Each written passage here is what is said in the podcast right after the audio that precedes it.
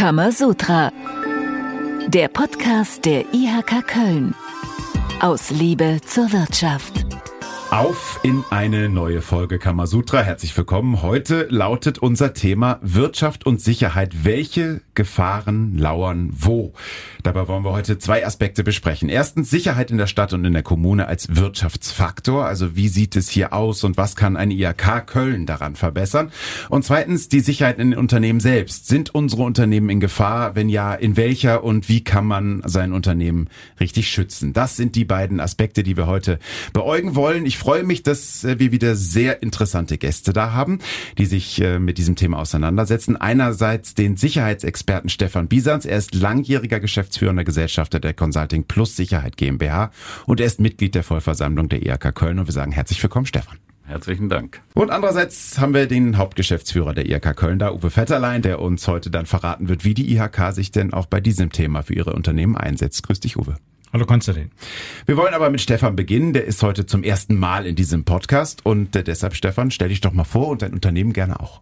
Ja, das mache ich sehr gerne. Ich äh, selber bin seit über 40 Jahren in der Sicherheitswirtschaft äh, tätig. Am Anfang 15 Jahre in einer Behörde und seit über 25 Jahren als Unternehmer der Consulting Plus. Consulting Plus selber ist ein Qualitätsanbieter im Bereich äh, Beratung und Management und bei den Dienstleistungen Objektschutz, Veranstaltungsschutz und Personenschutz sowie Cybercrime und KI. Und damit ist Stefan ein absoluter Experte zu diesem Thema, genau wie Uwe Vetterlein aus Sicht der IHK. Uwe, die IHK hat im Jahr 2018, glaube ich, war es, in einen Arbeitskreis ins Leben gerufen, den Arbeitskreis Wirtschaft und Sicherheit. Warum habt ihr das getan? Ja, das Thema gewinnt immer mehr an Relevanz. Damals waren die klassischen Anlässe Sicherheit im öffentlichen Raum, Diebstähle, Überfälle, das Sicherheitsgefühl auf den Straßen. Und das waren die Themen, die dann dankenswerterweise aufgegriffen worden sind. Und da war auch Stefan Biesans der, der dann gesagt hat, da müssen wir uns zusammensetzen, da müssen wir einen Arbeitskreis bilden, der die Themen aufarbeitet. Stefan hat das Ganze vorgeschlagen. Warum damals, Stefan? Und äh, was macht jetzt der Arbeitskreis genau? Also wie, wie arbeitet er im Alltag? Also die Grundidee war die, äh, dass ich wollte, dass äh, der Sicherheit ein Gesicht gegeben wird und dass man einen Lautsprecher hat, der das Thema immer wieder auch auf, auf das Trapez bringt.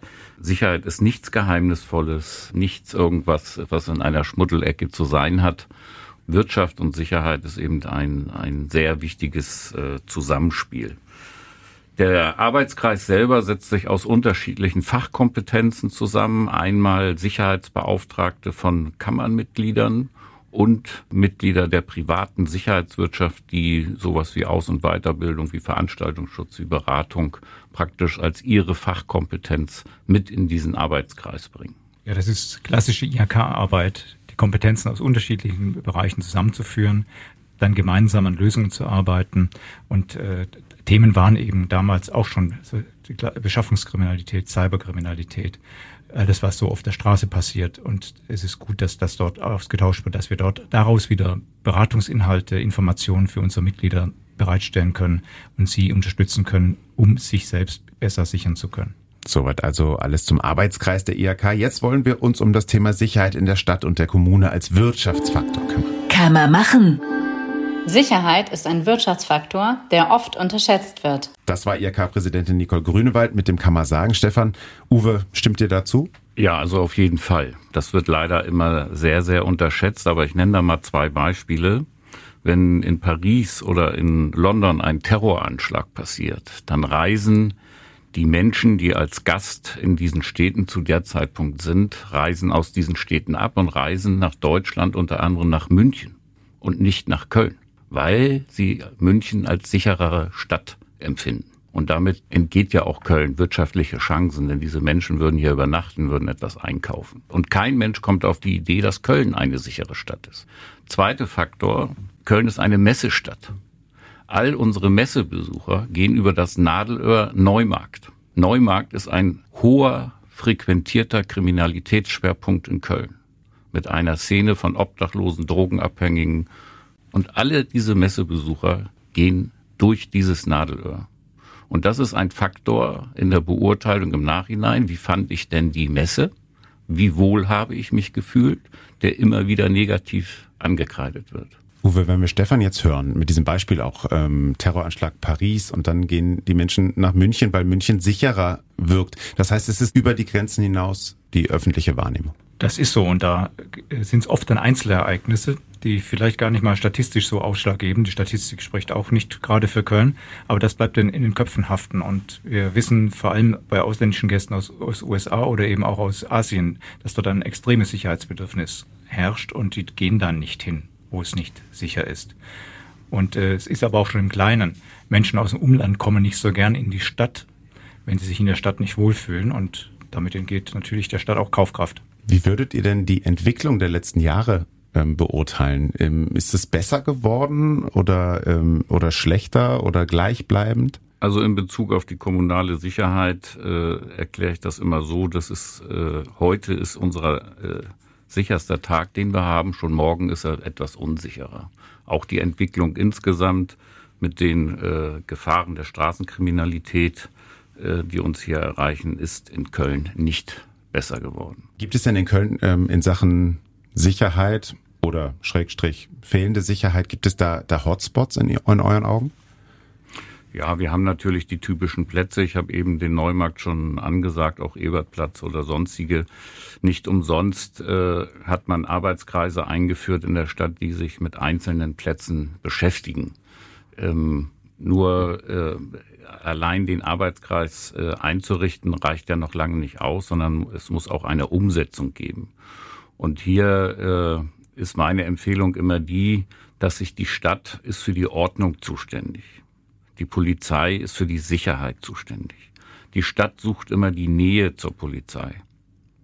Das ist aus meiner Sicht falsch, denn wenn man sich das Wappen auf der Polizeiuniform anguckt, ist es nicht das Stadtwappen der Köln. Kölner, sondern das Landeswappen von NRW. Das heißt, Köln hat keine eigene Polizei. Sie hat einen eigenen Ordnungsdienst. Der muss befähigt werden. Der muss so aufgestellt werden, dass er personell auch die Stärke hat, wie er Planstellen hat. Da fehlen immer noch genügend Stelleninhaber, die noch nicht besetzt sind über Jahre. Ausbildung und Ausrüstung gar nicht mal äh, angesprochen. Und insofern muss die Stadt sich kümmern, wie sie eine Ordnung herrschaft. Und die Ordnung ist praktisch die Basis für die Sicherheit. Und da äh, sieht ja jeder von uns im öffentlichen Raum genügend Beispiele, wo Ordnungsverstöße stattfinden, obwohl eine Ordnungskraft daneben steht. Es ist auch das subjektive Sicherheitsgefühl von den Menschen. Auf der einen Seite, wenn ich jemanden sehe, der äh, uniformiert ist, der da das einen Eindruck erweckt, er kümmert sich, dann fühle ich mich natürlich auch sicherer und umgekehrt, wenn ich möglicherweise zur Tätergruppe gehöre und da steht einer, ich muss damit rechnen, dass äh, mein Verstoß und wenn es nur die Zigarettenkippe ist, eben geahndet wird oder erst recht, wenn ich dann handgreiflich werde oder wenn ich äh, jemand in die Tasche greife, dass ich dann unmittelbar verfolgt werde, dann mache ich es wahrscheinlich nicht und da fehlt es tatsächlich an Personal und auch am Willen und auch an sichtbarem Willen, äh, diese Dinge durchzusetzen. Wir wollen auch ein paar äh, Zahlen, Daten, Fakten natürlich liefern in diesem Podcast. Äh, hier sind die Zahlen im Jahr 2022 für Köln. Die gibt's jetzt in Kammerwissen. Kammerwissen.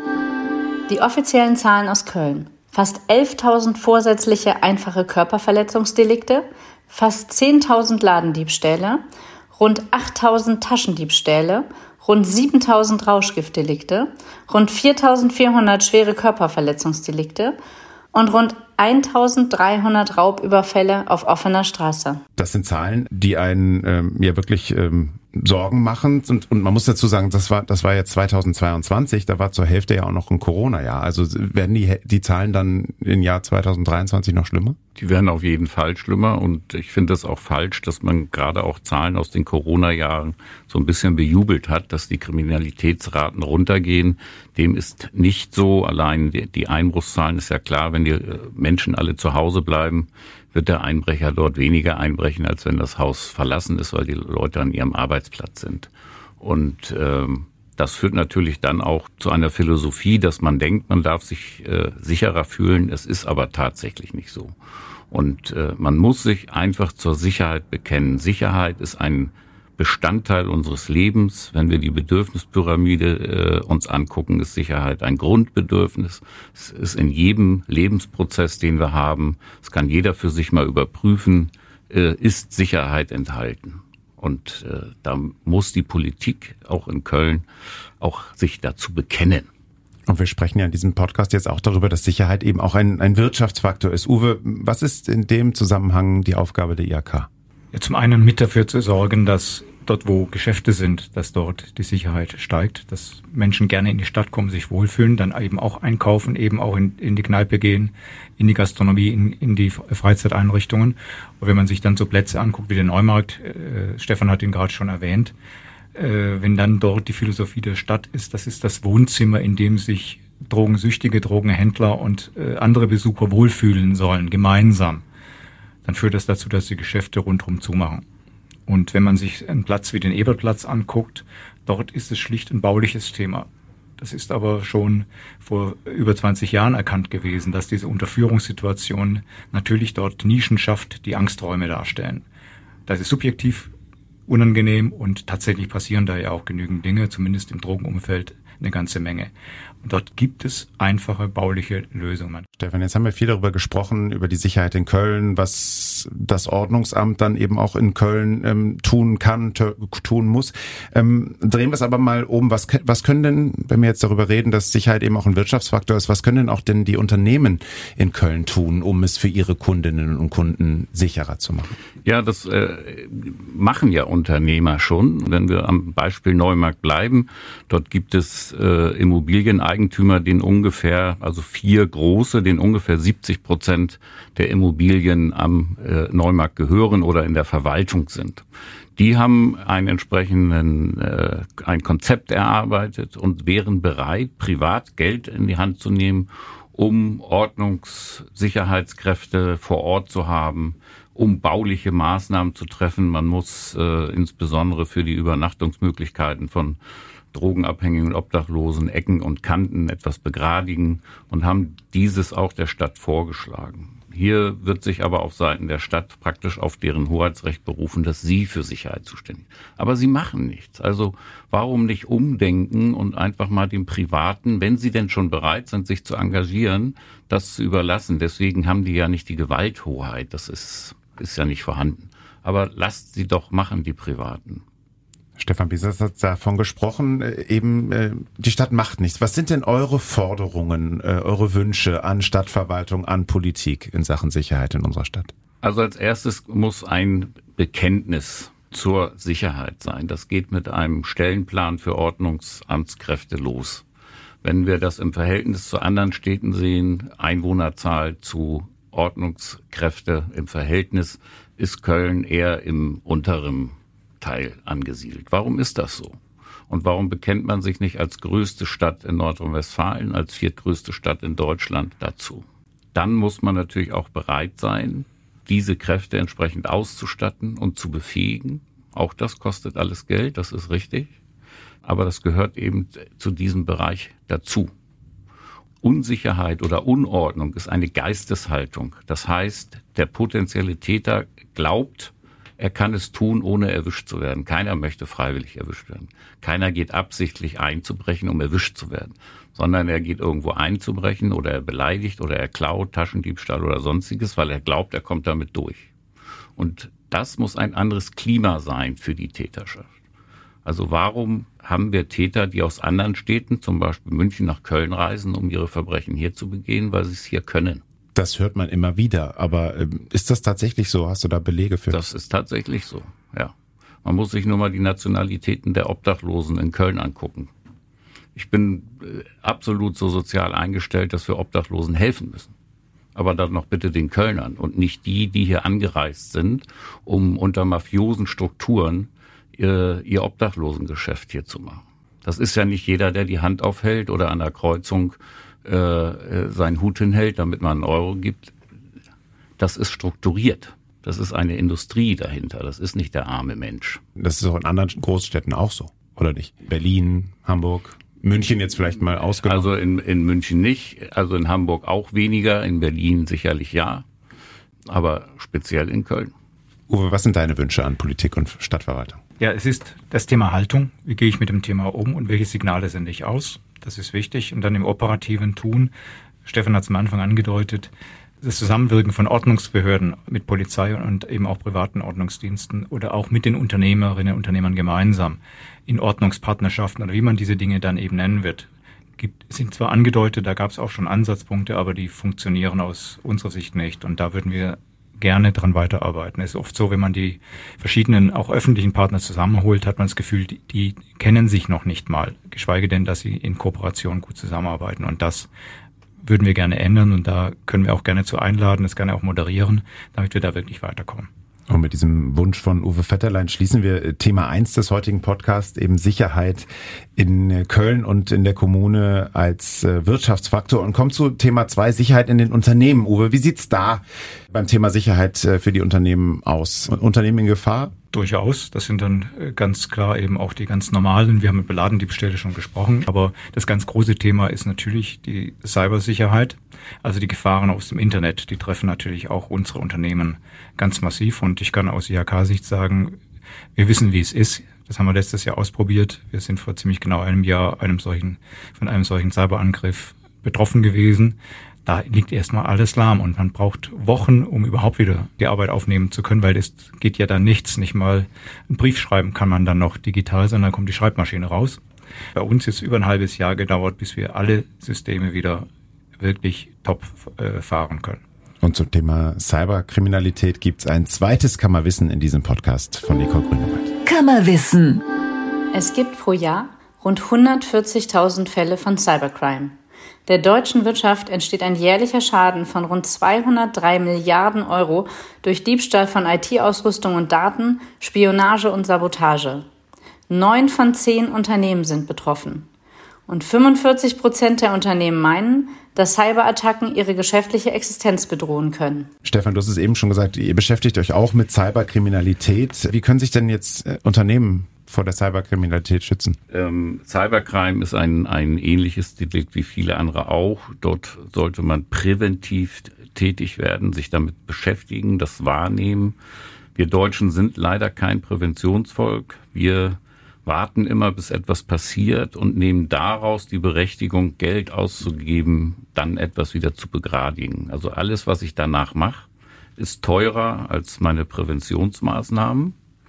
Aber solange nichts passiert, ist für viele Menschen ja diese Kriminalitätsform nicht vorhanden. Und beim Cybercrime ist es natürlich einmal eine technische Sache, dass man entsprechende Abwehrprogramme in seiner äh, IT-Technik hat. Aber auch da ist es so, das schwächste Glied ist der Mensch vor dem Schirm. Und äh, das ist zwar immer ein Lacher, aber leider immer noch so. Das häufigste äh, Kennwort für einen PC ist 1, 2, 3, 4 oder 1, 2, 3, 4, 5, 6. Und die, die das gewechselt haben, sind ja schon weit vorne, legen aber gerne den Zettel mit dem Codewort dann äh, hm. unter ihre Schreibtischplatte. Also wir machen so Clean Desk Begehung außerhalb der Arbeitszeiten in Unternehmen und finden immer wieder genau so etwas oder wir finden den Schlüssel, der dann zu einem Büroschrank führt und da liegt das Codewort drin. Ähm, man nimmt gerne äh, Mails an, die man einfach frei, freiklickt. Also ich brauche in einem Unternehmen nur eine Datei verschicken, wo ich reinschreibe äh, Geschäftsführergehälter. Die klickt jeder an, weil er wissen will, was sein Chef verdient. Und dann ist es eigentlich schon zu spät. Aber da gibt es ja auch ähm, Firmen, die dann ja auch beauftragt werden können, um sich quasi ähm, im Auftrag einzuhacken, auch Richtig. solche Phishing-Mails zu schreiben ja. und so weiter, um eben zu gucken, wie die Mitarbeiter da äh, dann dann arbeiten. Ähm, das ist doch, das ist eigentlich so der Weg. Sowas müsste man doch dann eigentlich tun, oder? Um seine ja, Mitarbeiter zu ja, schulen. Das wird auch gemacht. Penetrationstests oder auch, äh, ich verschicke einfach mal, äh, es gibt ja immer noch Rechner genug, wo man Stick einführen kann. Dann verschenke ich mal welche als Werbeaktion und äh, das machen genügend Leute, packen den Stick dann trotzdem in den Rechner, um zu gucken, was da drauf ist. Das ist die Neugierde.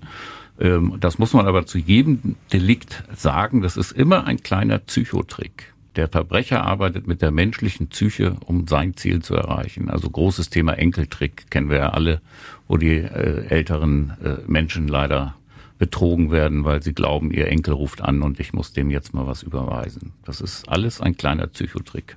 Passwörter hast du eben auch schon angesprochen. Vielleicht dann auch nochmal ein Tipp vom Experten. Ich habe mal mit einem Profi-Hacker gesprochen, der eben sich auch im Auftrag mhm. äh, bei anderen Firmen einhackt. Der sagt selbst, für sich selbst hat er ähm, Passwörter, die beginnen bei 32 ähm, Stellen quasi ja. äh, oder mehr. Ähm, was ist, was ist dein Tipp?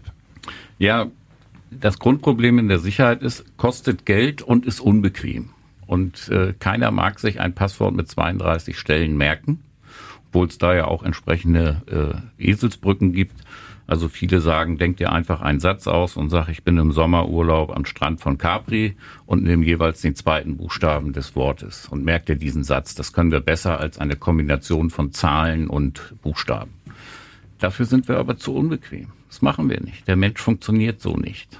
Der ist bequem. Fangen wir bei den DAX-Konzernen an. Gibt es in einem der 40 DAX-Konzerne im Vorstand einen, der für Sicherheit zuständig ist?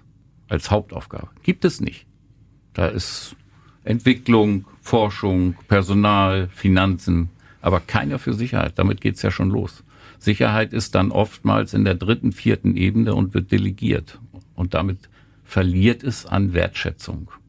Und wenn das vorgelebt wird, was will ich dann von meinem Mitarbeiter, der irgendwo in Sachbearbeitung erwarten.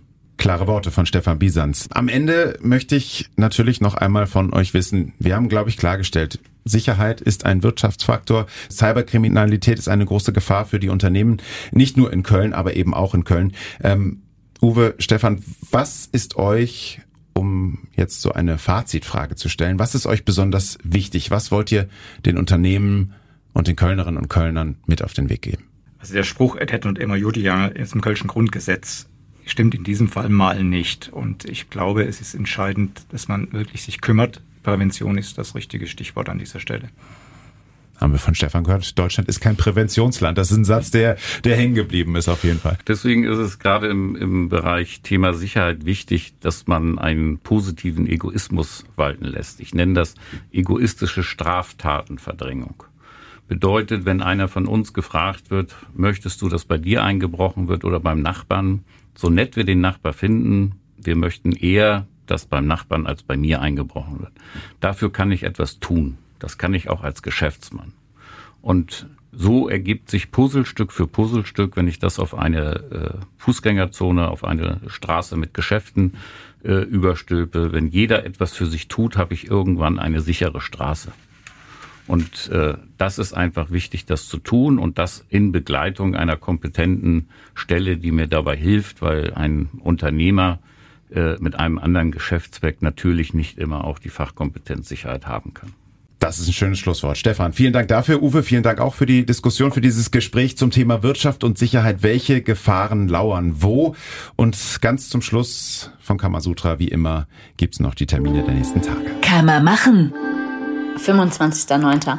Webinar Fokus Unternehmensnachfolge, steuerliche Gestaltungsmöglichkeiten. 27.09. Webinar Fokus Unternehmensnachfolge, rechtliche Aspekte der Unternehmensnachfolge. Ebenfalls am 27.09. die Infoveranstaltung Azubi International. Auslandsaufenthalte in der beruflichen Bildung fördern für Unternehmen in der IHK Köln. Und auch am 27.09. das Webinar Höhere Berufsbildung. Auf geht's. Für alle, die sich weiterqualifizieren möchten. 28.09. Meetup Ausbildung für Unternehmen in Gummersbach. Das Netzwerktreffen für Ausbildungs- und Personalverantwortliche. Am 28.09. der Frauen-Business-Tag in der IHK Köln. Am 29.09. eine Schulung für Ausbildungsbotschafterinnen und Ausbildungsbotschafter in der IHK Köln. Und auch am 29.09. das Webinar Gründungskompass Plus Geschäftsmodellentwicklung und Social Media Marketing. Dankeschön fürs Zuhören und bis zum nächsten Mal. Tschüss. Herzlichen Dank. Tschüss. Kamasutra, der Podcast der IHK Köln. Aus Liebe zur Wirtschaft.